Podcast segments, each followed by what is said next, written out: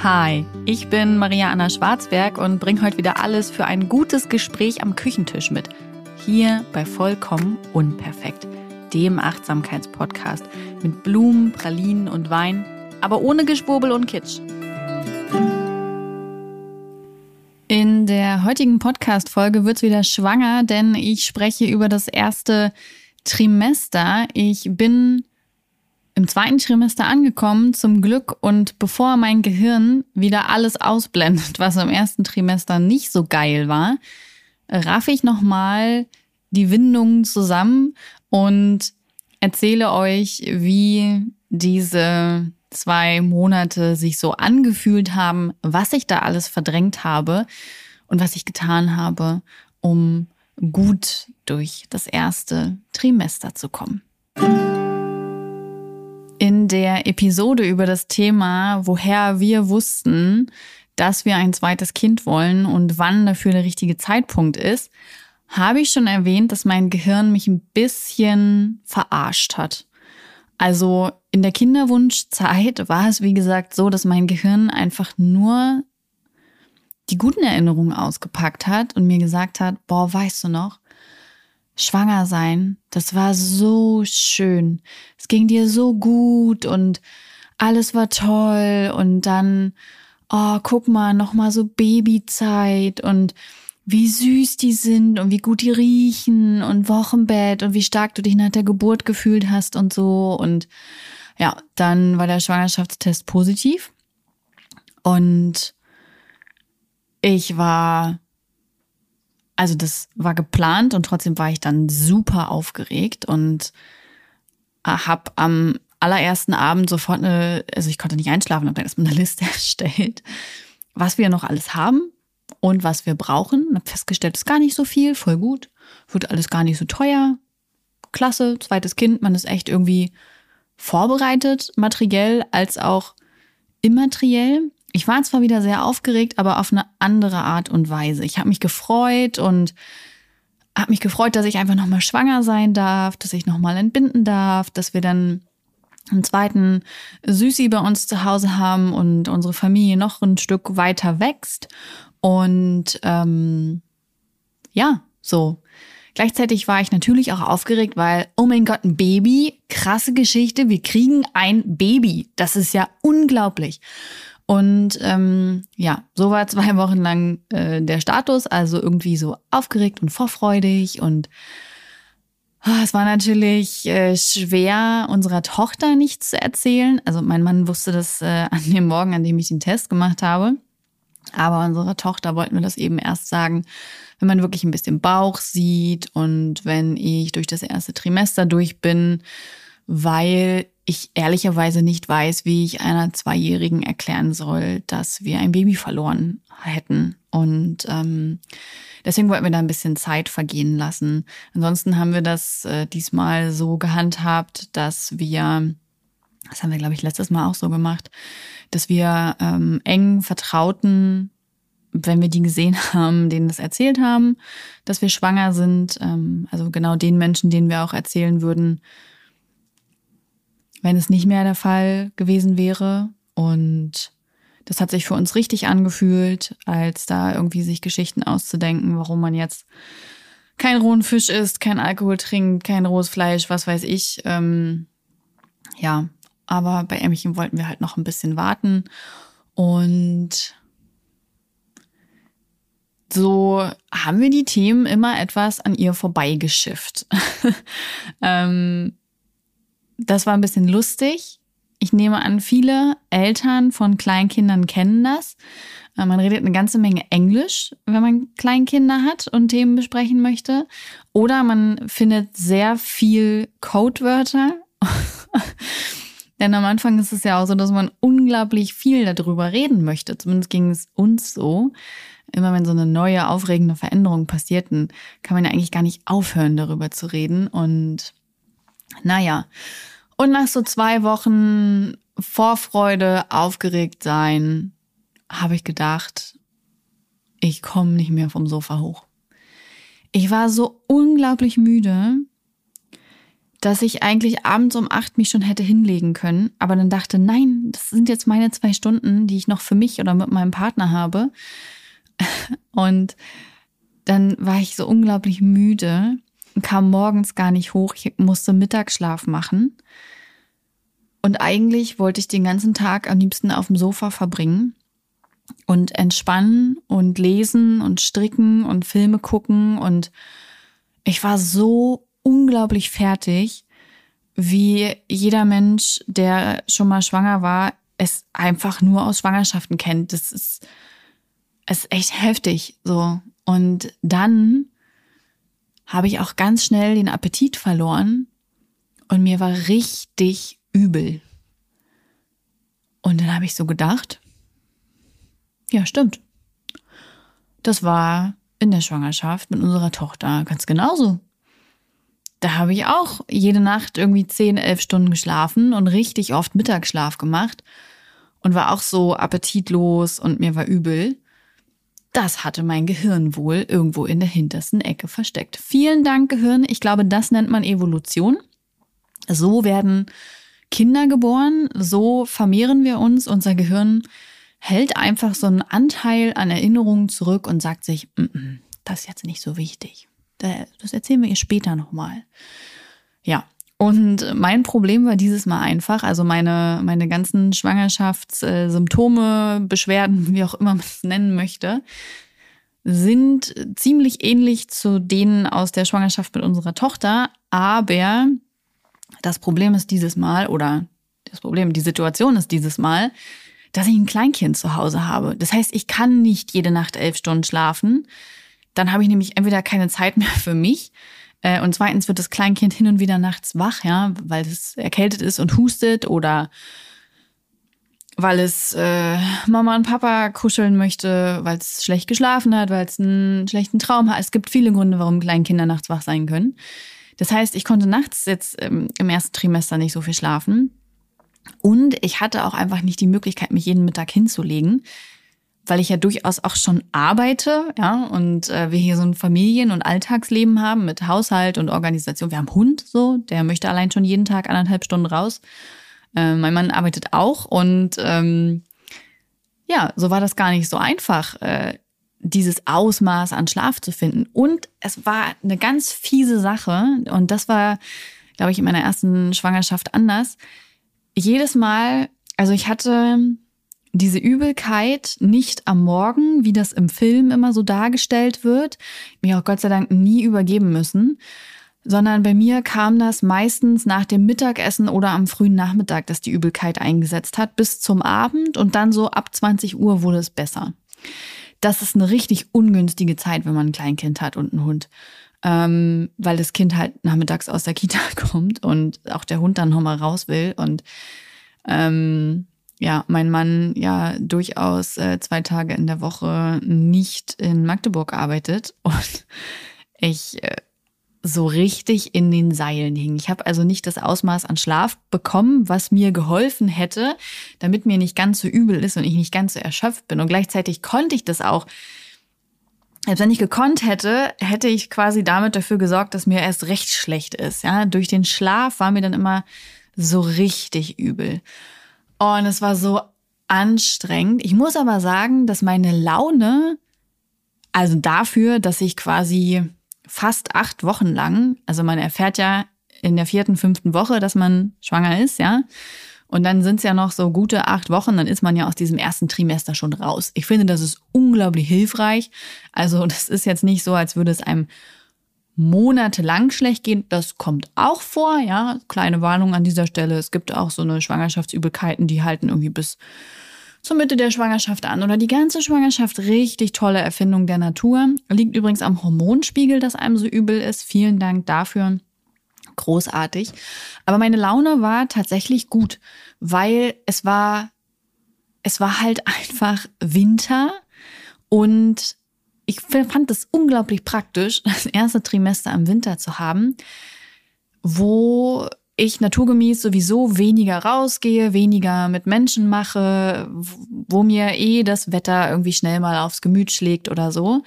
Und ähm, ich dadurch einfach in dieser eingeigelten Stimmung war, zu stricken, zu malen, zu lesen, zu schlafen, ähm, Filme zu gucken. Also ich konnte einfach gut auf mich achten und abgesehen von diesem Ausmaß an Schlaf mir eben das geben, was ich brauchte.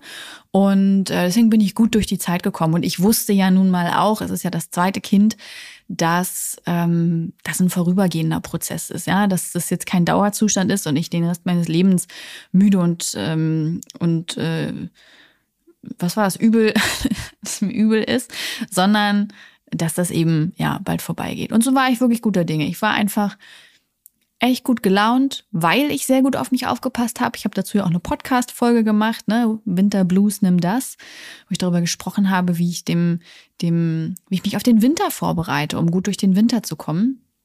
Und äh, das hat einfach sehr gut funktioniert. Ich war gut drauf. Ich habe mich gefreut, dass 2022 ist, dass ja, ich hinter mein nicht so gutes 2021 einen Haken machen kann und ähm, war einfach voller Vorfreude auf dieses ganze Jahr, das kommt, dass wir jetzt eben umziehen und diese Baumängel dann nicht mehr haben, dass wir ein zweites Baby bekommen. Ich habe mich einfach auf ein Jahr voller Lebensfreude und äh, mit ein bisschen Gärtnern und mit ein bisschen Reisen und äh, einfach einer tollen Zeit gefreut. Und dann wurde das auch langsam besser. Ach so, was ich gemacht habe, vielleicht auch noch ganz spannend. Es hören sicherlich äh, eventuell schwangere Menschen zu, die sich denken, was hast du getan, was hat dir geholfen? Also, ich habe wenig gegessen in dieser Zeit. Wenn dann vor allem Obst und so Pudding-Sachen. Das war super, wenn ich einkaufen gegangen bin, weil ich dann mit Obst, Gemüse und Pudding nach Hause kam und vielleicht noch so ein, zwei anderen Sachen. Und mein Mann hat mich dann angeguckt und war immer so, super, das sieht lecker aus. Ich freue mich auf diese Woche. Ähm, ja, also solche Sachen habe ich in der Zeit tatsächlich viel gegessen und dann nach Heißhunger. Ich hatte zum Beispiel unglaublichen Heißhunger auf einen Döner und ich hatte aber total Angst davor, dass ich das Ding esse und mich dann übergeben muss, weil ich ja eigentlich die ganze Zeit nur Obst, Gemüse, Pudding, Nudeln, oh, Spaghetti mit Ketchup, ganz hoch im Kurs gewesen. Also das das wird ein Nudelbaby, sage ich euch. Und ich hatte totale Angst, auf jeden Fall mich von diesem Döner zu übergeben. Aber ich habe gemerkt, okay, ich habe da so einen Heißhunger drauf. Ich kann meinem Körper vertrauen. Habe ich mir den Döner geholt, den Döner gegessen, habe danach sofort alles in den Müll geschmissen, den Müll luftdicht verschlossen, das Fenster aufgemacht, weit gelüftet, habe mir Hände und Gesicht gewaschen, mir die Zähne geputzt, ja, also so einmal alles, bin wiedergekommen in diese völlig ausgekühlte, gelüftete Küche es hat nicht mehr nach Döner gerochen und mir ist auch wirklich nicht schlecht geworden. Aber das war das Ausmaß an Vorbereitung für eine Heißhungerattacke. Und ich musste selber drüber lachen, weil ich mir dachte, oh mein Gott, krass. Äh, dann hatte ich in dieser Phase, als mir so sehr übel war und ich sehr erschöpft war, regelmäßig Heißhunger auf ganz scharfe Sachen. Und die soll man ja eigentlich nicht essen, weil die das nicht unbedingt, also so alles, was stark gewürzt ist und so, ist halt nicht gerade förderlich für Übelkeit. Aber ich hatte solchen Heißhunger auf Jalapenos und das schon tagelang, ja. Und gleichzeitig war mir ja immer wieder übel. Und ähm, mein Bruder und sein Papa haben auf unsere Tochter aufgepasst und ich war einkaufen und mit dem Hund draußen habe ich mir Peperonis gekauft und Jalapenos. Und ich habe richtig gemerkt, ich muss die jetzt essen. dann bin ich nach Hause gekommen, habe Hallo gesagt und meinte so, es tut mir wirklich leid, aber ich muss jetzt kurz was essen. Habe mich hingesetzt, mir eine Kräuterbrause aufgemacht und dann habe ich so eine ganze Packung eingelegte Peperonis weggezogen. Und die haben mich beide auch angeguckt. Und ich habe dann noch gefragt, wollt ihr auch was? Nee, 16 Uhr, jetzt eher nicht so Peperoni-Zeit. Und ähm, irgendwann musste ich dann selber lachen und meinte, ich sehe gerade aus wie so ein wandelndes Klischee, ne? Und mein Bruder so, ja Mann, was ist los mit dir? Ich so, naja, ist halt irgendwie gerade ein bisschen schwierig mit dem Essen. Also mit den Jalapenos war wirklich eine krasse Sache. Die habe ich auch aus dem Glas, also diese super feurigen Dinger, mit der Gabel gegessen, bis nicht mehr ging. Also einfach, weil es natürlich so scharf war. Ich hätte am liebsten noch weiter gegessen, aber es ging nicht mehr. Ich habe mir teilweise dann nachts um halb zwölf, wenn ich Hunger hatte, habe ich mir so Nachos mit Peperonis und Jalapenos belegt und habe die gesnackt. Ähm, würde ich jetzt vielleicht nicht unbedingt empfehlen, aber hat mir gut getan, war toll. Also hat mein Körper gebraucht, diese Ladung Jalapenos. Ähm, ansonsten habe ich extrem viel Grapefruits gegessen, was zu dieser Jahreszeit nicht unbedingt förderlich fürs Klima ist. Aber es ging nicht anders. Die haben mir so geholfen mit der Übelkeit. Also ich habe bestimmt ein bis zwei Grapefruits am Tag gegessen, weil das ganz doll geholfen hat, dass mir nicht so schlecht war. Und ähm, ja, aufgebrühte Zitrone. Ähm, dann habe ich natürlich Ingwer in Massen als Tee getrunken. Witzig, jetzt kann ich Ingwer überhaupt nicht mehr sehen. Ich habe irgendwann mal noch mal eine Tasse jetzt getrunken im zweiten Trimester und habe gedacht, oh, ich übergebe mich gleich. Also Ingwer ist jetzt komplett durch. Werde ich wahrscheinlich nie wieder trinken können, weil ich davon literweise Ingwertee in, in dieser Zeit getrunken habe. Und so bin ich ganz gut durchgekommen, generell so, ja, Tee, Wasser, wenn ich Lust hatte, irgendwie auf einen Saft. Ne? Und ich habe dann einem gegessen, wenn es ging, wenn ich Hunger hatte. Ich habe wirklich viel Obst gegessen, viel Gemüse. Ähm, es war ähnlich wie in der ersten Schwangerschaft, so Brotsachen und sowas ging alles gar nicht. Fleisch oder sowas, oh, esse ich sowieso wenig, ging auch alles gar nicht. Fisch ging relativ gut und an dieser Stelle muss ich euch was erzählen. Keine Werbung, aber ich hatte unglaublichen Hunger auf Sushi und man darf ja keinen rohen Fisch essen. Und dann habe ich bei, ähm, bei den Sushi-Freunden geguckt und wollte mir halt so ähm, veganes Sushi bestellen, ne, mit Avocado und Gurke und so. Und dann habe ich gesehen, dass die veganes Sushi mit veganem Lachs haben. Das habe ich mir bestellt und es schmeckt unglaublich gut. Also das ist so lecker, dass ich mir kein Fisch-Sushi mehr bestellen würde, auch nach der Schwangerschaft, weil es so lecker ist und so gut. Also Empfehlung für alle, die gerade schwanger sind oder die generell kein Fisch essen wollen. Ähm, Sushi-Freunde hat veganes Sushi mit veganem Lachs und so. Also das war unfassbar gut. Wie bin ich da hingekommen? Habe ich vergessen. Ich schiebe das auf die Schwangerschaft. Es soll ja eine Schwangerschaftsvergesslichkeit geben. Ich glaube, eigentlich ist dafür bei mir zu früh, aber ich behaupte das jetzt einfach mal. Genau. Ich bin, dann ging es Richtung Ende des ersten Trimesters und mir ging es langsam besser. Also eine Zeit lang war mir wirklich einfach durchgehend schlecht und ich war durchgehend müde und dann kamen immer öfter gute Tage, an denen mir nicht übel war oder nur ganz leicht übel. Ähm, an denen ich nicht so müde war, sondern wieder Energie hatte. Und es hat mir auch voll Hoffnung und Kraft gegeben, dass ich dachte, yeah, bald bin ich durch. Und dann waren wirklich so zwei Wochen, da war mir jeweils nur einen einzigen Tag, ging es mir so richtig mies, aber sonst gar nicht mehr. Und auf einen Schlag, ich war quasi schon Ende erstes, eigentlich Anfang zweites Trimester, auf einen Schlag ging es mir wieder tagelang schlecht. Mir war so übel, ich war so müde, es ging gar nichts. Und das war der Moment, wo ich gesagt habe, so, jetzt habe ich die Schnauze voll. Ich habe einen Alltag, ich habe ein Kleinkind, ich kann hier nicht 40 Wochen lang rumoxidieren und nichts gebacken kriegen und ständig mich krank fühlen. Das geht nicht. Ich habe meiner Hebamme geschrieben. Ist übrigens eine gute Empfehlung für alle Schwangeren. Ja, ruft eure Hebammen an, schreibt denen, informiert die und fragt, was sie äh, noch für Tipps haben, wie sie euch helfen können. Denn genau dafür sind Hebammen da. Nicht nur für den Geburtsvorbereitungskurs, Geburt und Geburt, äh, Geburtsnachbereitung, äh, so heißt das nicht, Wochenbett heißt es, sondern ähm, auch für solche Themen. Es geht euch in der Schwangerschaft nicht gut oder ihr habt Fragen oder was auch immer. Dafür sind die da, wendet euch dahin. Und ich habe mich auch an meine Hebamme gewandt und habe gesagt, es geht mir es geht mir furchtbar, wir müssen jetzt eine Lösung finden. Und die hat mich dann auch sofort äh, am nächsten Tag einbestellt und hat gesagt, so, jetzt ziehen wir alle Register. Was davon hilft, egal, Hauptsache es hilft. Und äh, das hat für mich bedeutet Akupunktur. Yay! Ähm, ich habe Angst vor Nadeln und Spritzen und so. Und äh, in der Schwangerschaft mit meiner Tochter war es so, dass äh, ich mich für Akupunktur entschieden hatte gegen Ende der Schwangerschaft, damit der Muttermund sich schon mal ein Stückchen verkürzt. Jeder möchte ja gerne kürzere Geburt haben, da hat ja niemand was gegen einzuwenden. Und das war für mich eine ganz schöne Überwindung. Ich habe damals in einer Podcast-Folge drüber berichtet. Ähm, ja, und dieses Mal bedeutete das also für mich, äh, schon im ersten Trimester Akupunkturnadeln zu sehen. Wie schön. Meine Hebamme kannte mich auch halt eben jetzt schon von der ersten Schwangerschaft und hat auch gesagt, ich weiß, es ist so richtig in deinem Sinn, dass wir jetzt schon mit Nadeln anfangen. Und ähm, ich habe dann Akupunkturnadeln gesetzt bekommen und ich habe mich noch selber beruhigt. Also das Witzige ist, wenn die schon mit diesen Nadeln ankommt, ich habe ja eh so eine Hyperhydrose, also so ein vermehrtes Schwitzen an Händen und Füßen. Und wenn meine Hebamme mit den Nadeln kommt, dann ist das wirklich wie so ein, mein Körper, Panik, Ja, es gehen alle Schleusen auf. Ich fange unglaublich an zu schwitzen. Und äh, sie wusste das auch schon und hat nur meine Hände angeguckt, an denen sich wirklich richtig das Wasser da drin gesammelt. Und sie meinte auch, oh mein Gott, es tut mir so leid, dass ich dich jetzt so quälen muss und dass sie das so zu schaffen macht. Aber ich habe dann diese Akupunkturnadeln bekommen, habe auch gesagt, ja, gar kein Problem. Ich werde gleich irgendwie lesen oder so und mich ablenken. Und sie so, nee, das geht leider nicht. Die Akupunkturnadeln wegen der Übelkeit, die kommen in die Handgelenke. Aha. Schön. Das ist ja toll, ja. Ich saß dann also 25 Minuten auf einem Sessel mit Nadeln in der Nähe der Knie und in den Handgelenken und konnte mich nicht bewegen, denn das merkt man ja. Also das, ja, das merkt man durchaus.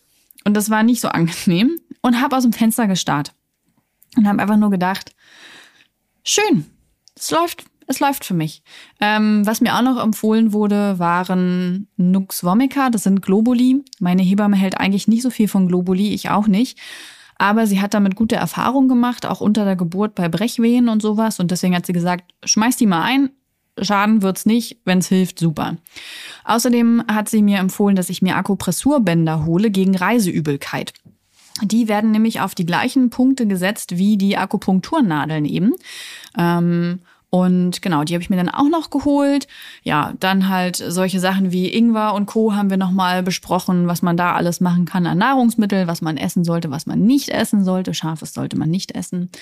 Ähm, und das war erstmal super. Ich habe mich damit gewappnet gefühlt. Ich war nicht mehr allein.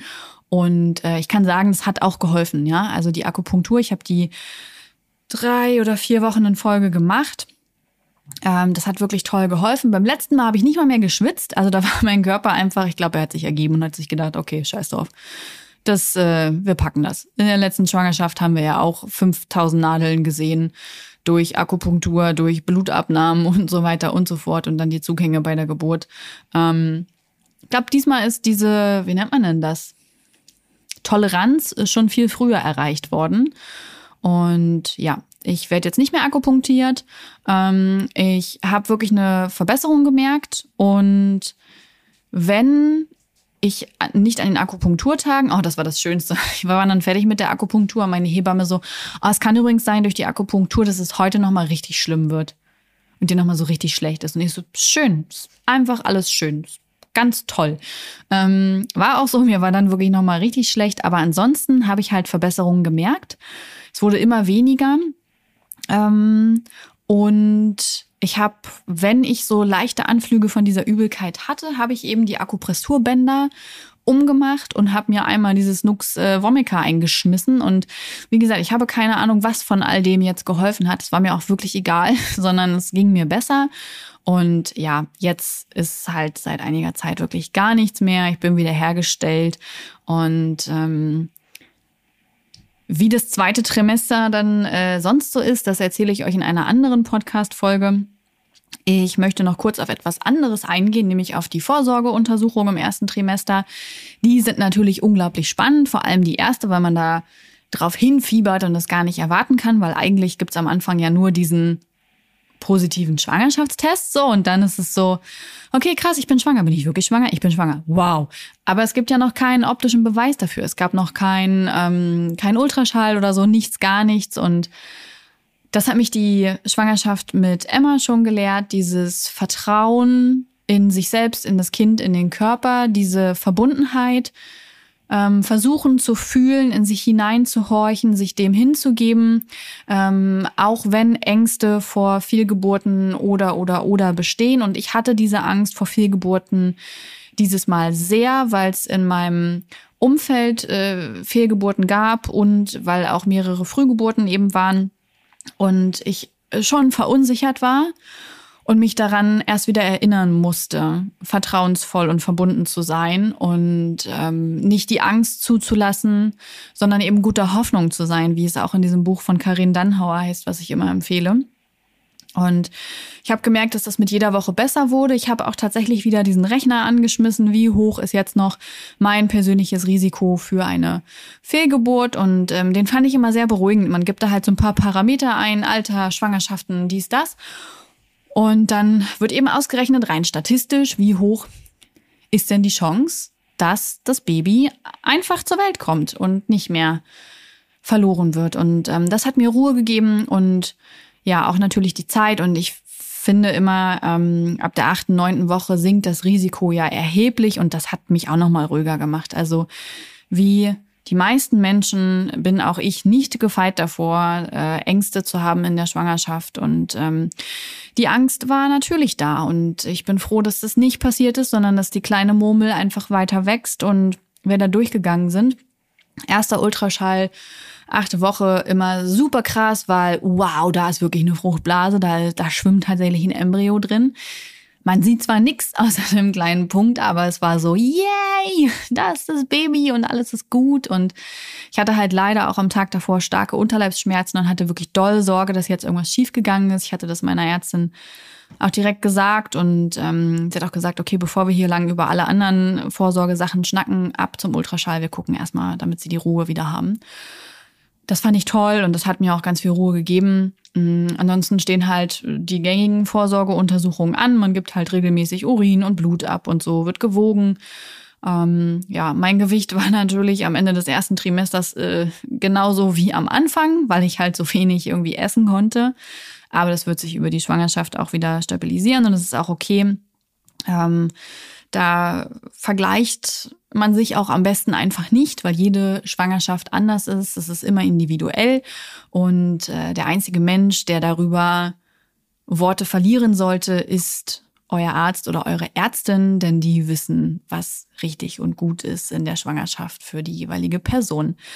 Und ähm, was gegen Ende des ersten Trimesters eben auch ansteht, ist ein mögliches Ersttrimester-Screening. Das ist eine Vorsorgeuntersuchung, bei der die Wahrscheinlichkeit für Erkrankungen oder insbesondere für Trisomieerkrankungen ähm, ja, errechnet werden kann. Dafür wird die Nackenfalte des Babys gemessen und ähm, es werden im Blut freies Beta-HCG und PAPA gemessen. Ähm, und daraus wird dann eben die Wahrscheinlichkeit für die jeweilige Person errechnet. Ja, wie wahrscheinlich ist das, dass das Kind ähm, eventuell Trisomie hat. Und ähm, ich wäre eigentlich gar nicht unbedingt Kandidatin dafür gewesen für ein Erstrimester-Screening, weil ja, ich nicht im Risikobereich liege. Wir haben keine Trisomie. Personen in der Familie. Ich bin jetzt nicht irgendwie, dass ich in einem hohen Alter bin und ne, erst jetzt gebäre oder so, da ist dann auch die Wahrscheinlichkeit höher. Aber wir haben es trotzdem mitgemacht, haben wir bei Emma damals auch gemacht. Einfach damit wir im Fall der Fälle vorbereitet sind und äh, uns darauf einstellen können, dass unser Kind andere Bedürfnisse hat.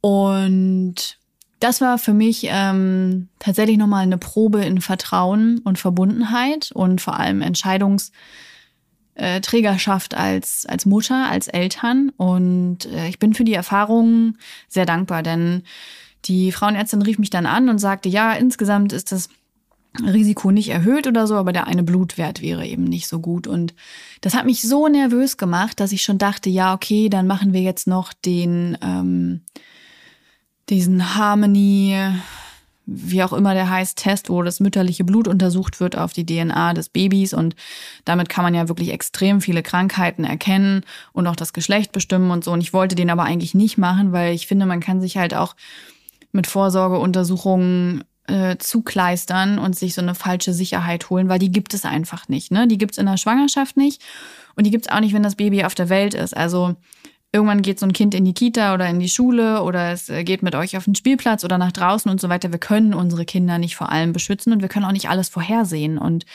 ich glaube, je mehr wir das versuchen, desto mehr geben wir uns einer falschen Sicherheit hin. Und deswegen möchte ich persönlich nicht so viele Vorsorgeuntersuchungen und wollte halt eigentlich diesen zweiten Test nie machen und habe dann erst gesagt, ja, wir machen den, ich möchte das jetzt abklären lassen. Und dann habe ich aber noch mal bin ich noch mal in mich gegangen und habe noch mal überlegt, okay, warte mal, was sagt denn noch mal dieses Ersttrimester Screening aus? Nur der Gesamtwert ist entscheidend, weil nur der ermittelt das Risiko. Einzelne ähm, Ausreißer in den Werten sind haben keine Aussagefähigkeit. Was machst du hier gerade? Und habe gedacht, genau das Falsche. Ich versuche mich einer Sicherheit hinzugeben, die es nicht gibt. Und ich habe ja schon das Erstrimester-Screening eigentlich nicht unbedingt machen müssen. Und jetzt will ich noch einen zweiten Test nachschieben für, also das, ich habe hab gedacht, nee, Maria, du machst genau das, was du eigentlich verhindern oder was du eigentlich vermeiden möchtest. Ich habe dann meinen Termin abgesagt für den Harmony-Test und ähm, finde das auch irgendwie so blöd, über so einen Bluttest dann zu erfahren, welches Geschlecht das Baby hat. Ich finde es total schön, das im Ultraschall zu sehen. Da bin ich irgendwie an dieser Stelle einfach traditionell und altmodisch. Und es hat sich sehr erstärkend angefühlt. Ich habe mich sehr verbunden mit mir und dem Baby gefühlt zu sagen, ich mache diesen Test nicht. Ich vertraue auf das Ergebnis vom Erstrimester-Screening und wenn nicht, dann nicht. Aber vor allem vertraue ich auf mich und auf unser Baby. Und ich weiß, dass alles gut wird und dass alles so kommen wird, wie es kommen wird. Und möchte mich nicht verunsichern lassen, sondern möchte diese Schwangerschaft auch weiter genießen. Und das war ein Erlebnis, das ich unbedingt noch mit euch teilen wollte, weil ich weiß, dass die Untersuchung im ersten Trimester und überhaupt dieses unsichere erste Trimester ganz viele Ängste auslösen kann. Und ich möchte euch einfach nur zeigen, ähm, dass es eine Möglichkeit gibt, diese Sicherheit auch in sich zu finden, als nur in Tests und Untersuchungen. Und ja, deswegen habe ich diese Geschichte nochmal erzählt. Das war es jetzt aber auch wirklich vom ersten Trimester und ähm, Geschichten von scharfem Essen und Dönern. Ähm, ich mache mir jetzt erstmal ein paar Zimtschnecken. Mir geht's ja wieder gut. Falls euch ein bisschen übel ist, es tut mir wirklich sehr leid. Es wird bestimmt besser werden. Im schlimmsten Fall nach der Geburt, ja. Also das ist dann, das wäre dann sehr lang, aber ich hoffe nicht, dass es euch so geht. Und ich wünsche euch, falls ihr gerade schwanger seid oder schwanger werden wollt, alles Gute für eure Schwangerschaft und wir hören uns in der nächsten Woche. Einen schönen Tag oder Abend. Dieser Podcast wird produziert von Podstars bei OMR.